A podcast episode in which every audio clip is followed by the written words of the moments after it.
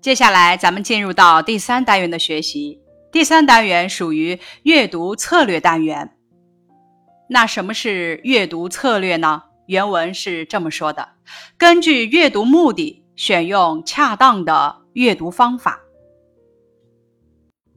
咱们来解读一下，有目的的阅读，就是要先根据阅读目的选择恰当的阅读材料，确定阅读内容之后，选用恰当的阅读方法，达到阅读目的。习作要素原文是这么说的：写生活体验，试着表达自己的看法。咱们来解读一下。就是说，写清楚某种事物让生活变美好的经历，并把原因写具体。语文要素达标，要求咱们做到：根据阅读目的选用恰当的阅读方法，做到以下三点。首先，第一点，明白有目的的阅读就是根据自己的阅读目的，选择恰当的阅读材料和方法进行阅读。第二点。能够根据自己的阅读目的，有针对性的选择与阅读目的的关联性较强的内容，减少无关材料和不重要的材料对阅读的干扰。第三点呢，咱们确定阅读内容之后，能够选用恰当的阅读方法展开阅读活动，达到自己的阅读目的。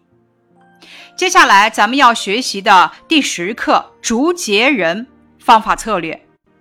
阅读目的不同，选择的阅读内容不一样，使用的阅读方法也不一样。那咱们的阅读目的呢，分为三点：写竹节人如何制作，教别人怎么玩竹节人。阅读内容及阅读方法如下：咱们阅读《竹节人》这篇课文的三至七自然段，用提取关键信息的阅读方法。将要领和步骤圈画出来。阅读第八九自然段，关注玩法和过程。阅读目的的第二个目的，体会玩竹节人的乐趣。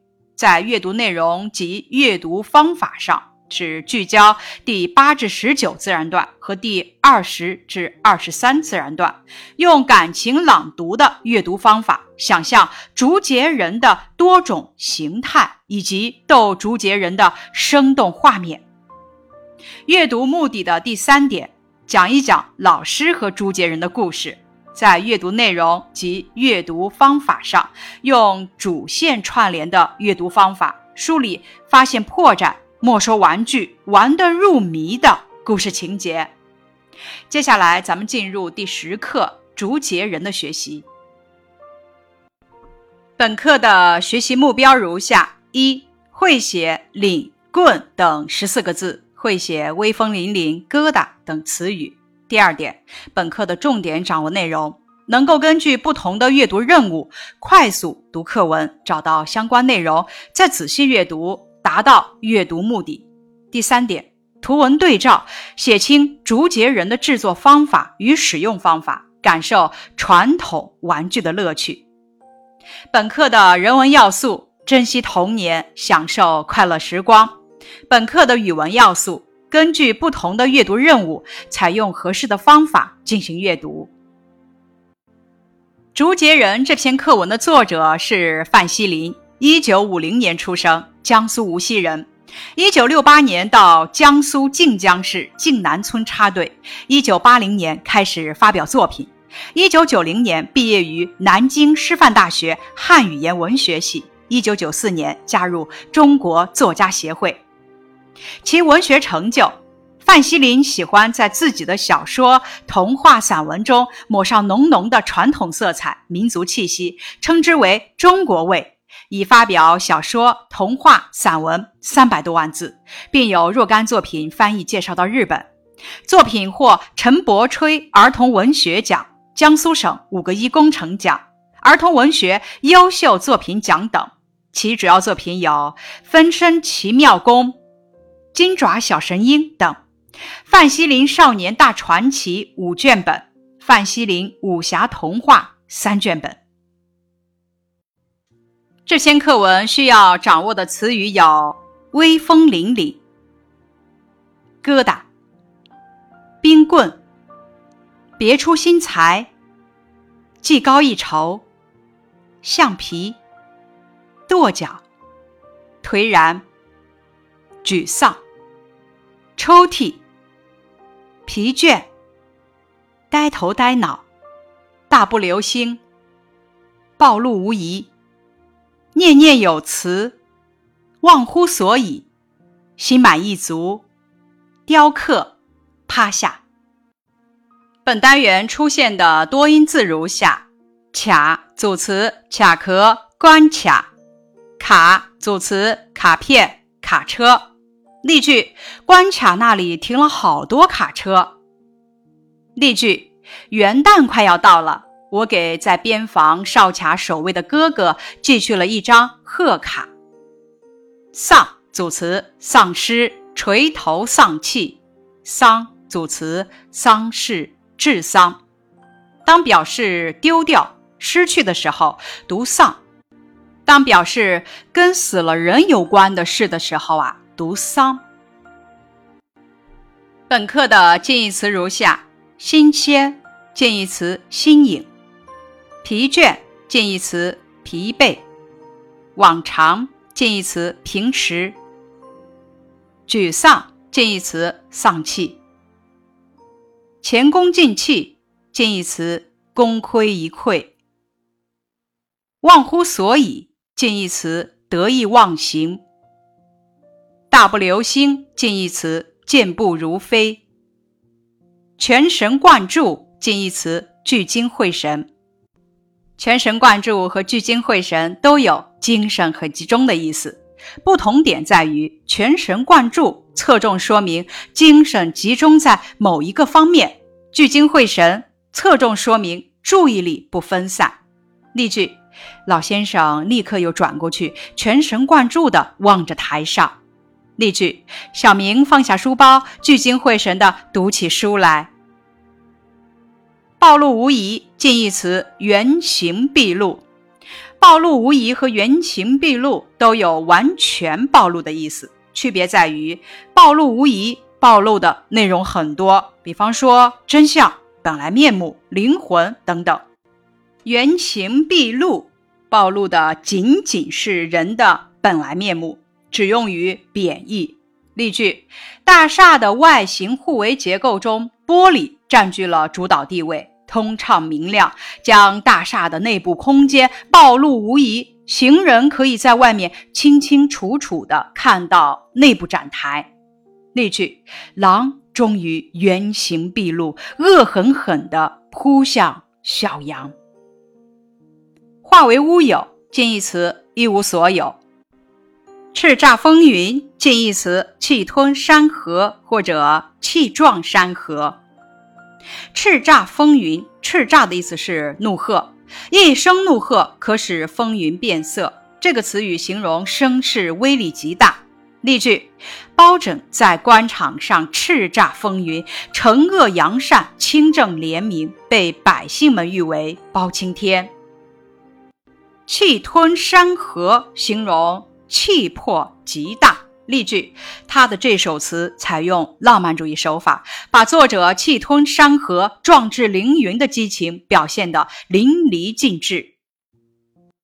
本课反义词总结如下：新鲜反义词陈旧，前功尽弃反义词大功告成，疲倦反义词精神，弄巧成拙反义词歪打正着，泰山压顶反义词。如释重负，暴露无遗反义词滴水不漏，大步流星反义词鹅行鸭步，忘乎所以反义词谦虚谨慎。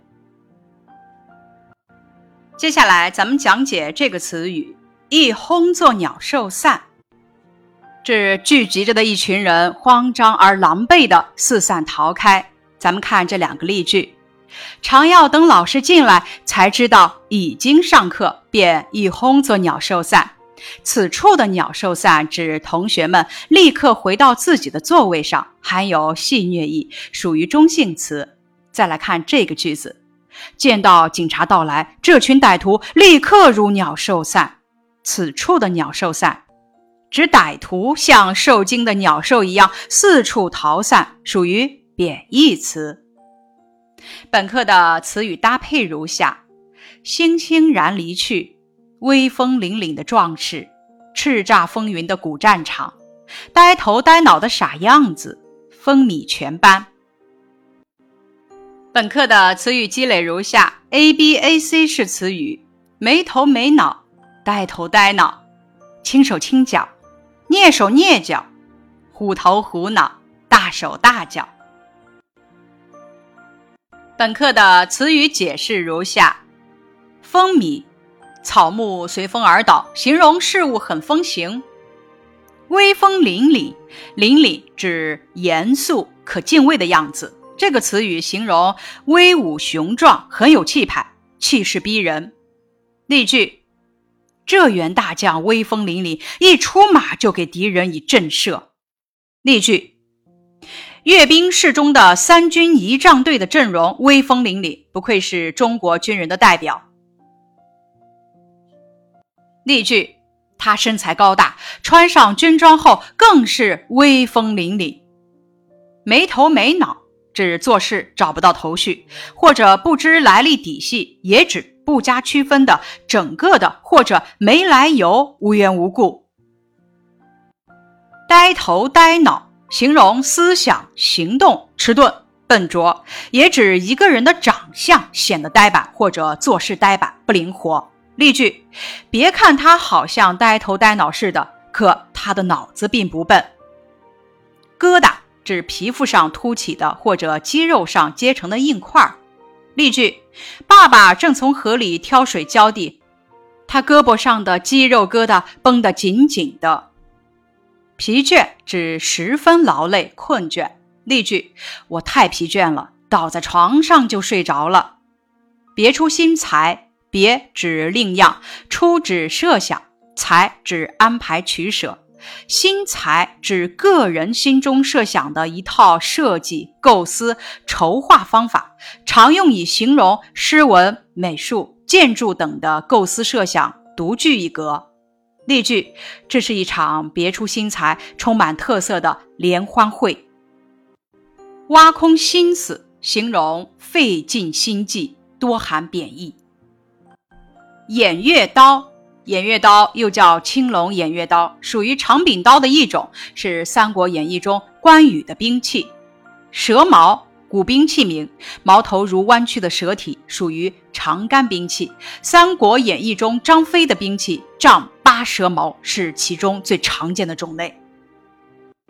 叱咤风云，叱咤指的是怒喝声，一声怒喝就是风云变化，形容威力声势极大。大步流星，形容跨着大步走得飞快。例句：马也朝着我大步流星地走了过来。技高一筹，技指的是技术，筹指的是筹码。技术用具在这里是量词，略微超过一个码，形容双方比较稍强一些，技术高人一等。例句。中国乒乓球队由于技高一筹，因而赢得了这场比赛的胜利。类似的形容技艺高超的成语还有“棋高一招”“略胜一筹”“巧夺天工”“鬼斧神工”“出神入化”“独具匠心”“画龙点睛”“栩栩如生”等等。怒气冲冲，形容人盛怒的样子。例句。两个人谈了一会儿，都怒气冲冲的走了。弄巧成拙，想耍巧妙的手段，结果反而坏了事。泰山压顶，形容压力极大。例句：每次考试前，我都有种泰山压顶的感觉。虎视眈眈，形容贪婪而凶狠的注视。暴露无遗，全部彻底的暴露出来。暴露指显露，遗指的是遗漏。例句：敌人对江姐耍了不少的花招，最后他们的阴谋暴露无遗。沮丧指灰心失望、精神不振的样子。例句：我们班在足球比赛中输了，为此大家都很沮丧。颓然形容败兴的样子。念念有词，念念指诵读，现多指低声自语或者含糊不清的说个不停，多含讽刺诙谐的意味。欣欣然指怨恨失意的样子。鏖战犹酣，仍然在激烈的战斗，是战斗正在进行，形容场面十分激烈。赫赫，显著盛大的样子。忘乎所以。由于过度兴奋或者骄傲自满，而忘记了言行应该把握的分寸。例句：一考完试，妈耶就开始忘乎所以的玩。心满意足，常指做了某事或者得到什么事物的，自己心情很愉悦、高兴，让自己觉得满意。例句：如果我能得到这个玩偶，我就心满意足了。轻手轻脚。手脚的动作都很轻，没有声响。例句：她是个文静的姑娘，做什么事都轻手轻脚的。化为乌有，化指改变，乌有指的是虚无、没有。这个词语意思是变得什么都没有了，指全部丧失或者完全落空。以上是本课的课前预习，感谢你的收听。